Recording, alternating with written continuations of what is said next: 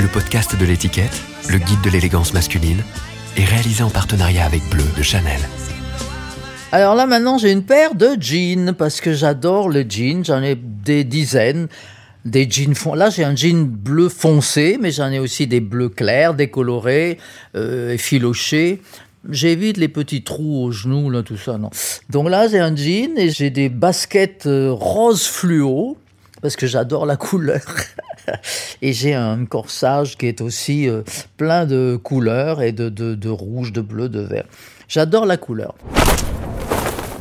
Je ne sais pas si vous avez reconnu ma voix, mais je suis Amanda Lear, la vraie, oui, c'est moi, c'est moi-même.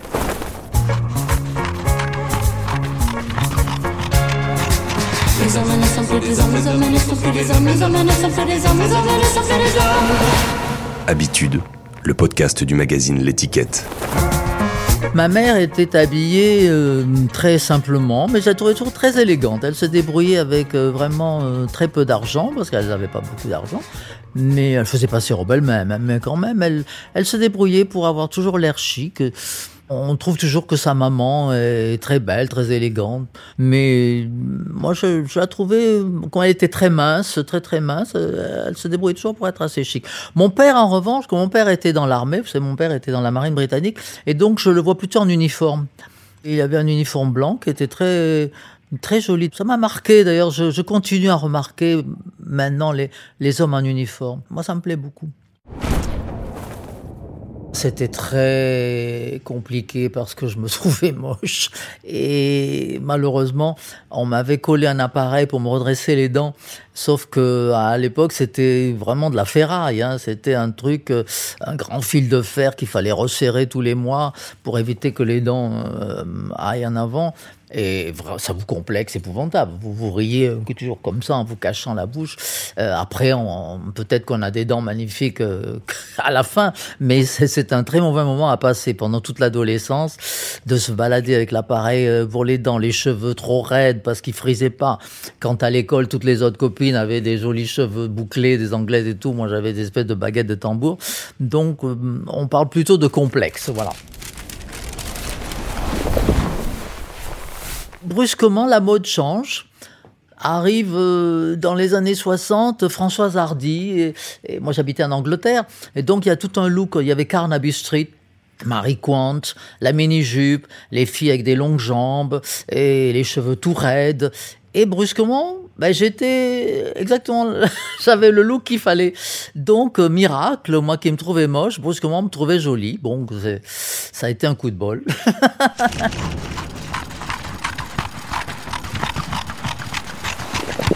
les Anglais ont, réussi à lancer un prêt-à-porter euh, accessible à tous. C'était la grande période donc, de Carnaby Street, de la King's Road.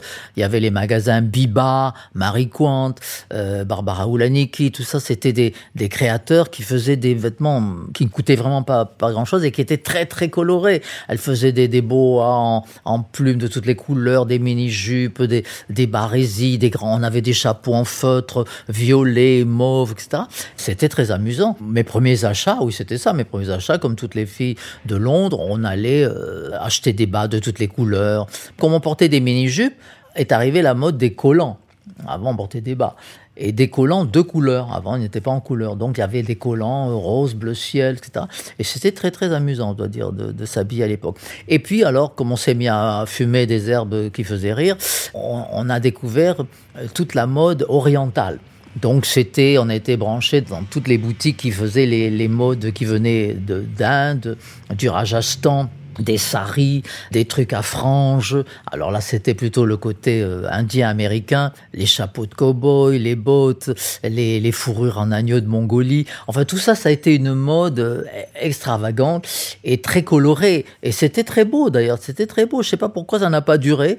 Brusquement, il y a eu un, un espèce de retour euh, au look BCBG correct. Et c'est très dommage parce que moi, j'aimais beaucoup ça. Alors, je vous parle de la période, il y avait le musical Hair, Aquarius. Et Hair, c'était ici d'ailleurs, au théâtre de la Porte Saint-Martin, avec, je crois, Julien Clerc. Et c'était les garçons qui avaient des cheveux longs et qui portaient des, des tuniques euh, indiennes et des bracelets, des colliers. Ah, c'était merveilleux. Il y avait en effet à cette période les Rolling Stones, les Beatles, euh, Jimi Hendrix, etc. Et, chacun s'inventait un look pas possible. Ils allaient dans la King's Road, dans un, petit endroit qui s'appelait The Chelsea Antique Market. Et le Chelsea Antique Market, c'était euh, un endroit où on trouvait des fringues donc d'occasion, de récupération. Alors c'était des vieux foulards, c'était des châles euh, recyclés, c'était des plumes, des parures. Et ils ne s'habillaient que là. Donc c'était à qui se déguiserait le plus. Alors les de leur côté, étaient plus... euh, ils avaient ouvert un magasin qui s'appelait euh, Dandy Fashion, où ils avaient récupéré les imprimés euh, Maurice, c'est-à-dire les imprimés à base de fleurs, euh, art déco, vous voyez, art nouveau. Ça, ça leur plaisait beaucoup. Mais sinon, les autres, les musiciens rock, ils allaient tous se déguiser avec des trucs à franges, des chapeaux. Et Brian Jones était obsédé par sa frange. Il avait une coupe de cheveux comme ça au bol avec une frange très longue. Comme il habitait chez moi, je me rappelle, il, il voulait pas sortir quand il y avait du vent parce que le vent lui, le décoiffait. Alors il mettait un chapeau euh, à chaque fois au, au ras comme ça. Et Jimi Hendrix aussi, c'était des, des, gens. Finalement, ils étaient très très dandys. Ils étaient très dandys tous ces garçons. Ils soignaient beaucoup leur look. Puis alors ils se maquillaient les yeux avec du col aussi. C'était la mode orientale. Il y avait des bottes, on peignait nos bottes. Moi, je, les ai peintes, mais bon, j'avais des bottes tout à fait ordinaires. Et je les avais peintes avec euh, des dragons, des papillons, euh, des, fleurs. D'ailleurs, ils peignaient même leurs voitures. Les voitures étaient, étaient décorées avec des fleurs. Et il y avait des, des Rolls-Royce de, de pop stars qui étaient entièrement peintes en doré. C'était très beau finalement.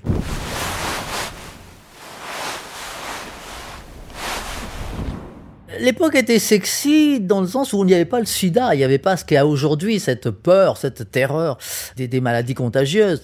Il n'y avait pas tous les dangers que nous avons aujourd'hui. Donc c'est vrai que c'était beaucoup plus libre. On, avait euh, euh, la possibilité de, s'éclater euh, sans danger.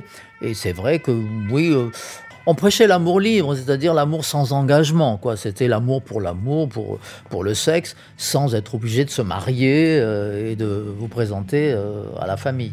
Et donc je me suis bien amusé, voilà.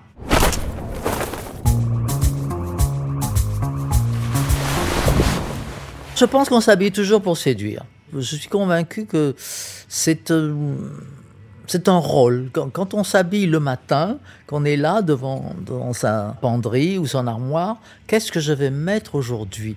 Et selon la mood du jour, ce qu'on a l'intention de faire, on va s'habiller en conséquence. C'est évident que si on va, on va s'habiller parce qu'on va à une messe d'enterrement, on va pas s'habiller pareil que si on a rendez-vous avec un jeune homme. Dans ce cas-là, si on a rendez-vous avec quelqu'un qu'on veut séduire, le vêtement est très important. C'est là où beaucoup de filles font des erreurs parce qu'elles croient qu'il faut tout montrer d'un coup. Si vous montrez les jambes, vous montrez pas le haut. Si vous avez un très joli décolleté, mettez des pantalons, mais ou une jupe qui montre pas trop les jambes. Mais surtout en Italie, je, le- je leur dis, vous faites erreur. Elles montrent tout en même temps. Il y a des cheveux, il y a la bouche, il y a la peau, le décolleté, il y a les jambes, il y a tout. les. C'est trop. Vous savez, à une époque, les femmes, elles en montraient un minimum. Elles montraient une cheville et les hommes devenaient fous parce qu'ils avaient vu leur cheville. Euh, elles avaient des corsets, elles étaient euh, bah, tout le temps chapeautées. On voyait pas une femme en cheveux. Et donc, ça faisait rêver les types. Sans parler de la voilette, moi j'ai toujours adoré. Alors tout ce qui est voilette, un coup je te vois, un coup je te vois pas, ça c'est l'érotisme. Ça c'est très érotique. Moi je rappelle d'un livre épouvantable de photos de Madonna. Madonna a fait un photo, un, gros bouquin où elle était à poil tout le temps dans les photos. On la voit même au bord d'un- d'un- d'une route en train de faire du stop, complètement toute nue. Ça n'a pas de sens, c'est pas ça l'érotisme. L'érotisme, c'est pas d'être tout nu, absolument pas. L'érotisme, c'est justement ce qu'on devine. C'est le pantalon moulant, c'est euh, le chemisier transparent. euh, euh, voilà, ça c'est beaucoup plus érotique.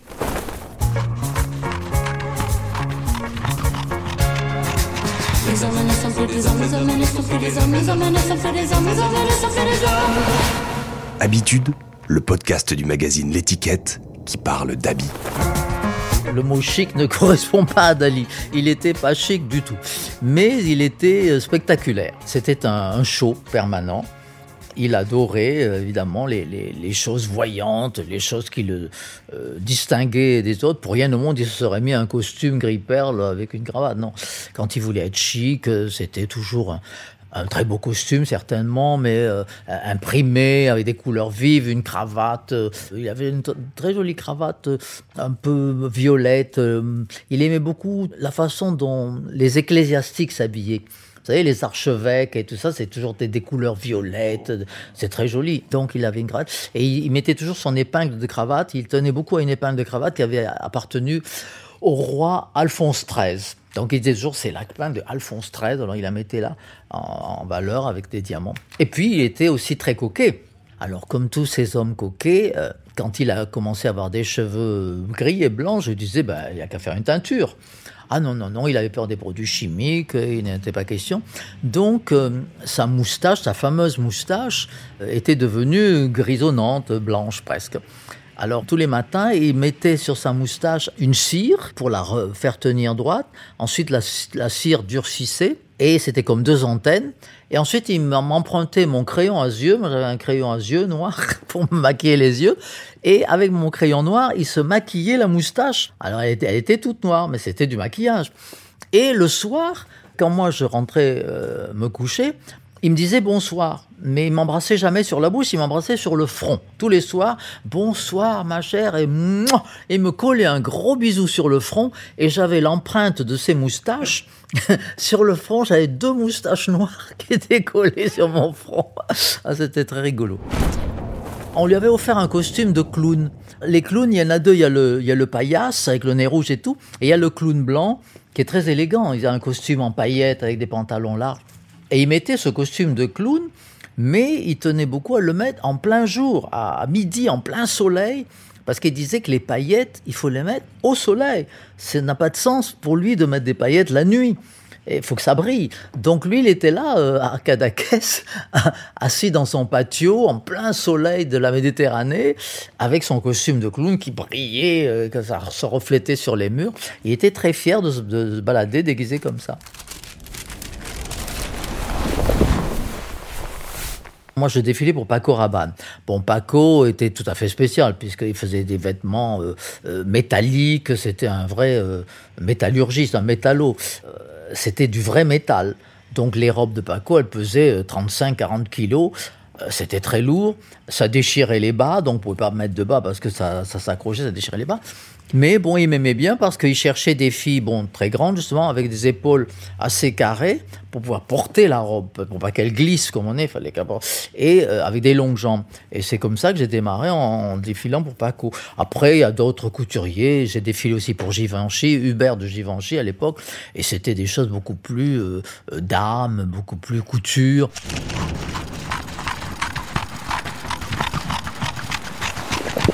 J'aime beaucoup la générosité, moi, de, la mode italienne. C'est un peu extravagant, un peu too much, mais ils sont très généreux. Le français, c'est le contraire. Moi, je me rappellerai toujours, il y a une personne, il y a quelques années, il me dit, mais, mais vous vous habillez où, Amanda? Ben, Je dis, ben, c'est-. Je m'habille en Italie. Et alors, il m'a regardé, il m'a fait, Hum, ça se voit.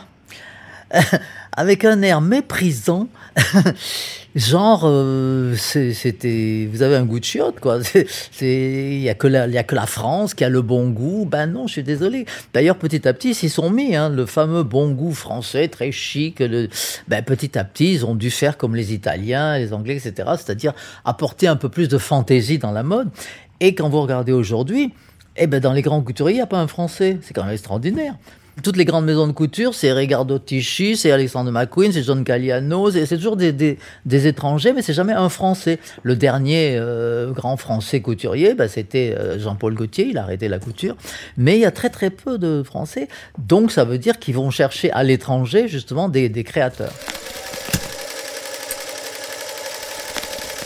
Il y a eu une période des années 70-80 où, oui, on a mis, on a mis assez en valeur la, la beauté, parce que c'est l'époque où est arrivé Thierry Mugler aussi, qui avait idéalisé un look de, de femme euh, euh, avec ses corsets, et les hommes aussi avec des épaules très larges. Il y a eu Montana aussi qui a décidé que les hommes devaient ressembler à des hommes avec des épaules très larges, très carrées.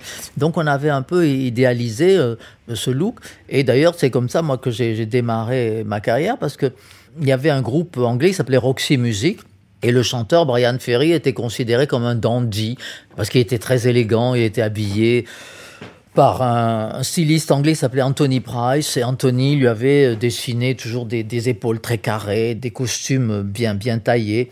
Et donc, il était très élégant, Brian Ferry. Et il avait créé ce groupe Roxy Music. Et il m'avait vu défiler. euh, et il m'a contacté. Il m'a dit J'aimerais que vous posiez pour la pochette de notre prochain album.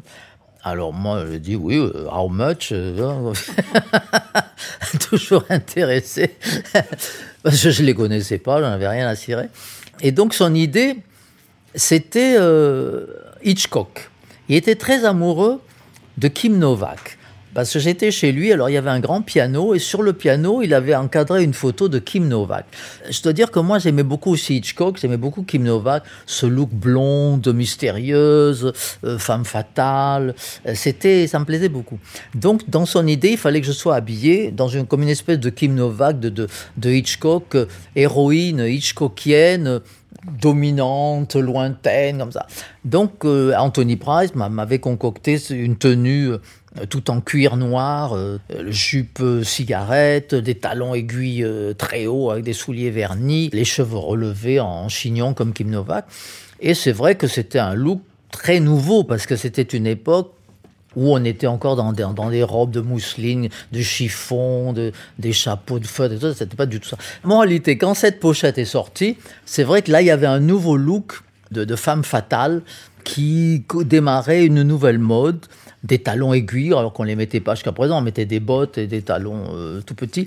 Il y avait des talons aiguilles, il y avait une jupe très serrée, il y avait euh, euh, un blouson de cuir, et c'était nouveau parce que les, les chanteuses aussi à l'époque s'habillaient, je sais pas, Nana Mouskouri, Sylvie Vartan, tout ça, c'était un look plutôt rassurant, un look mignonne.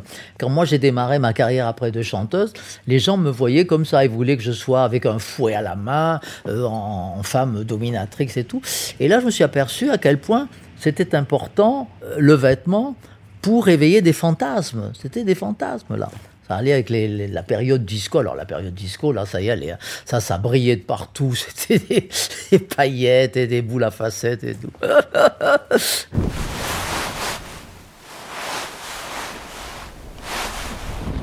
Je sais que les Français ont inventé la petite robe noire, qui pour moi est une hérésie, parce que la petite robe noire, c'est très chiant. On- Les dames la mettent pour avoir l'air plus mince. Et on dirait qu'on est en deuil. Et ça va pour les grands soirs peut-être. Mais moi, je suis pas du tout, du tout la petite robe noire. Pour moi, il faut de la couleur. Ah, puis plein de bijoux. Ah ouais, du toc, oui, oui, des bijoux, j'adore ça. moi, dès que ça brille, ah, moi, j'adore. Dès que ça brille, qu'il y a des paillettes et des machins qui brillent, j'adore. Moi, Tout ça, ça, ça c'est beaucoup. J'aime pas les vrais bijoux parce que bon, bon, on a peur de les perdre, on les met au coffre et tout. Non, non, mais les faux bijoux, je suis pour tout. Ça, c'est Salvador Dali qui m'a appris ça. Salvador Dali adorait le mauvais goût. Il disait, il n'y a rien de mieux que le mauvais goût. Et donc lui-même se mettait des colliers, des trucs, des, imprimés panthères, girafes, un manteau de fourrure. Il, adorait tout ça. Et c'est vrai, il a raison. Il- Avec lui, je me suis rendu compte que la, façon de s'habiller, c'est aussi un jeu, c'est aussi... euh, Et comme j'étais mannequin, Maintenant encore, je me rends compte que les, couturiers qui me plaisent, avec qui je suis resté très ami, comme Jean-Paul Gaultier, etc., ben, ce sont des gens qui jouent beaucoup avec la mode.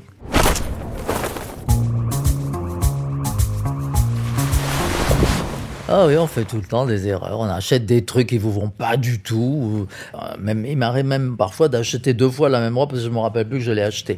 Euh, J'achète des choses qui ne me vont pas. Et, que donc je refile à ma femme de ménage qui est ravie et qui ne me vont pas du tout. Non, j'achète toujours sur des coups de tête. Et puis alors, ça me gonfle d'essayer. C'est très chiant, la cabine d'essayage, c'est une épreuve épouvantable. La cabine d'essayage, parce qu'on est dans un tout petit espace, ça, ça, ça, vous va pas, ça serre, on, on se voit pas bien. Donc, je préfère éviter la cabine d'essayage. Donc, j'achète et je dis oui, ça m'ira, c'est à peu près ma taille. Et arrivé à la maison, on s'aperçoit que c'est pas du tout la taille en question, ça va pas du tout. D'où la très belle invention du stretch. J'adore le stretch. Alors, il y avait un couturier français qui avait inventé des romanciers, c'était Hervé Léger. Et j'ai bien connu Hervé, il m'avait, m'avait fait des robes, c'était des bandes, des, des bandes archi-élastiques qui vous compressaient le corps comme une, comme une gaine. Ah, c'était génial ça. Moi, j'aimais bien Hervé Léger. Au théâtre, c'est très important le vêtement, c'est vrai. Pour ce rôle, je joue une, star de Hollywood sur le retour, donc forcément il fallait un look hollywoodien. Donc forcément on pense à, la paillette, euh, manteau de fourrure, des, des, bijoux, des talons, etc. Euh, et, ce n'est qu'une fois qu'on qu rentre dans le costume que brusquement on se sent, et avec la perruque et tout, on se sent le personnage. D'ailleurs, ça doit être un métier assez fascinant, je pense, d'être euh, costumière, euh, de, faire des fringues pour le théâtre ou le cinéma. Là, pour cette pièce, au départ, on avait pensé à Christian Lacroix. Michel Faux avait dit, ben, c'est Christian Lacroix qui va faire les, robes de, Betty Davis et John Crawford. Puis après, je me suis dit, est-ce que Betty Davis et John Crawford doivent vraiment être habillés en arlésienne? Parce que Christian Lacroix, c'est Arles, les Arlésiennes et tout ça, mais c'était pas vraiment euh, le look qu'on recherchait.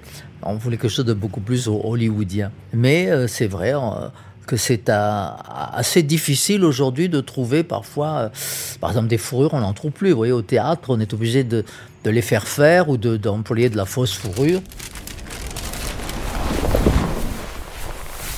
Pour cette pièce, Michel Faux voulait, mon metteur en scène, voulait absolument que j'arrive en descendant un grand escalier euh, en star d'Hollywood avec euh, sur les épaules un grand renard euh, blanc.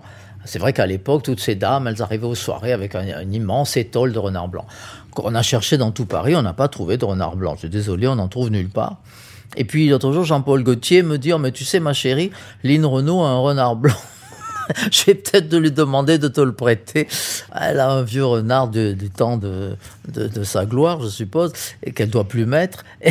Et donc, j'ai dit, ben, demande-lui, mais enfin, je sais pas dans quel état il est. Mais c'est vrai que, euh, oui, peut-être quelques vedettes ont gardé des visons, des renards de, de, leur grande époque, mais aujourd'hui, c'est fini. On ne trouve plus. Moi-même, je n'ai plus de manteau de fourrure. Mais ceci dit, c'est très bien parce que moi j'aime beaucoup la couleur, je vous l'ai déjà dit. Et aujourd'hui, on fait de l'éco-feur, de la forêt écologique, de toutes les couleurs. On en fait en turquoise, en bleu ciel, en rose bonbon. Ça, on pouvait pas faire avec de la vraie fourrure. Donc, euh, c'est beaucoup plus amusant le côté euh, teddy bear, nounours. Vous savez, des, grands trucs euh, de toutes les couleurs. J'adore ça.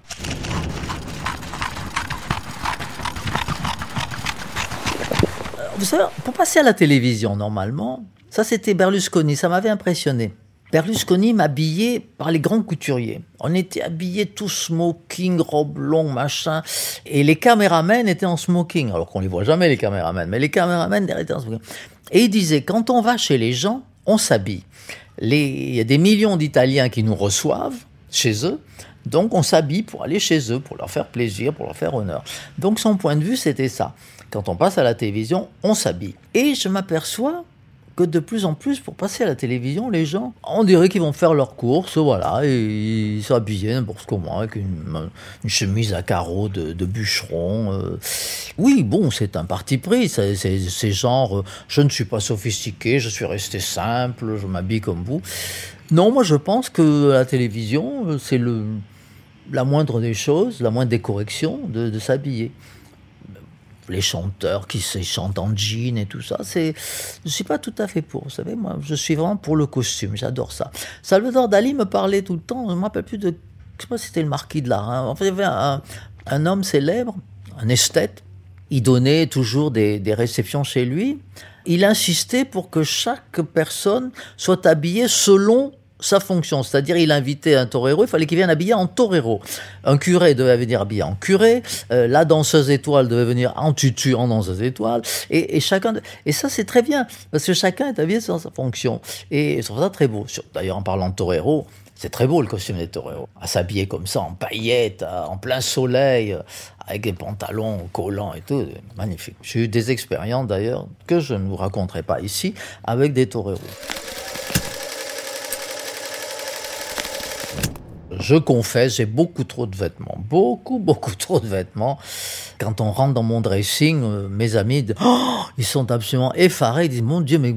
Mais euh, il ne viendrait pas à l'idée de sortir, même chez moi dans le sud, où j'habite dans le midi, à la campagne. Je sortirai pas sans m'habiller, il n'en est pas question. À chaque fois, même pour aller acheter le pain, eh ben, euh, qu'est-ce que je vais mettre pour que ça aille ensemble? Bon, si je mets le jean, qu'est-ce que je mets comme haut Je vais pas mettre n'importe quoi. Il faut que ça soit quelque chose aussi qui soit attrayant. Non, je pense que c'est important. Je, je m'imagine pas sortir. euh, en, en pantoufles, en bigoudi. Les, Américaines, par exemple, elles, sont, elles se baladent toute la journée en bigoudi. Alors, quand est-ce qu'elles sont bien? Peut-être le soir, finalement, elles enlèvent les bigoudis. Mais sinon, toute la journée, elles sont en bigoudi. Ça ne me viendrait pas à l'idée, c'est impossible.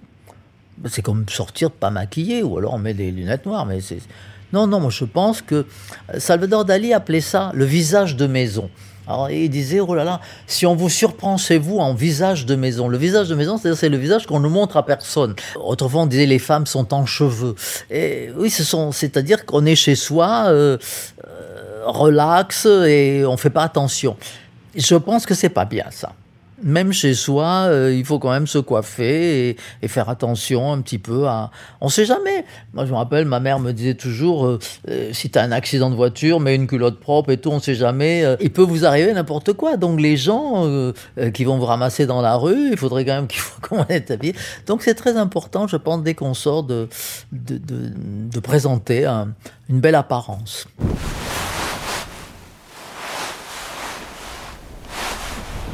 Vous savez, il y a des gens, euh, ils ont une pièce unique, très chère, euh, de très bonne qualité, je sais pas, une veste Chanel magnifique, et ils la recyclent pendant des années. C'est Jacques Chazot m'a raconté l'histoire de cette dame, et elle avait eu des revers de fortune, elle n'avait plus rien, il lui restait une veste magnifique de Chanel, et alors c'est toujours la même, mais alors tous les ans, elle l'a changée, elle changeait les boutons, elle changeait la doublure, mais c'est toujours la même veste, quoi, elle changeait, elle l'améliorait, elle changeait les galons. Un jour, elle arrive, elle dit à ses copines, mes chéries, comment trouvez-vous ma veste? Et elles lui disent, solide.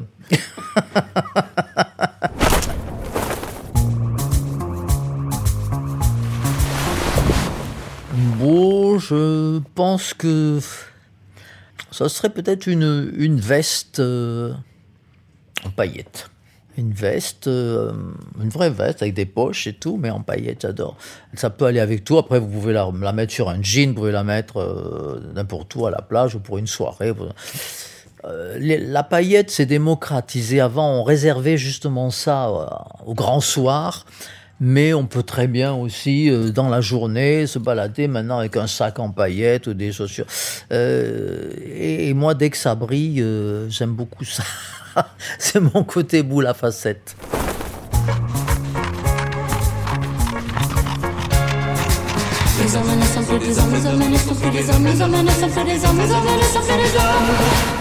Habitude, le podcast du magazine L'étiquette.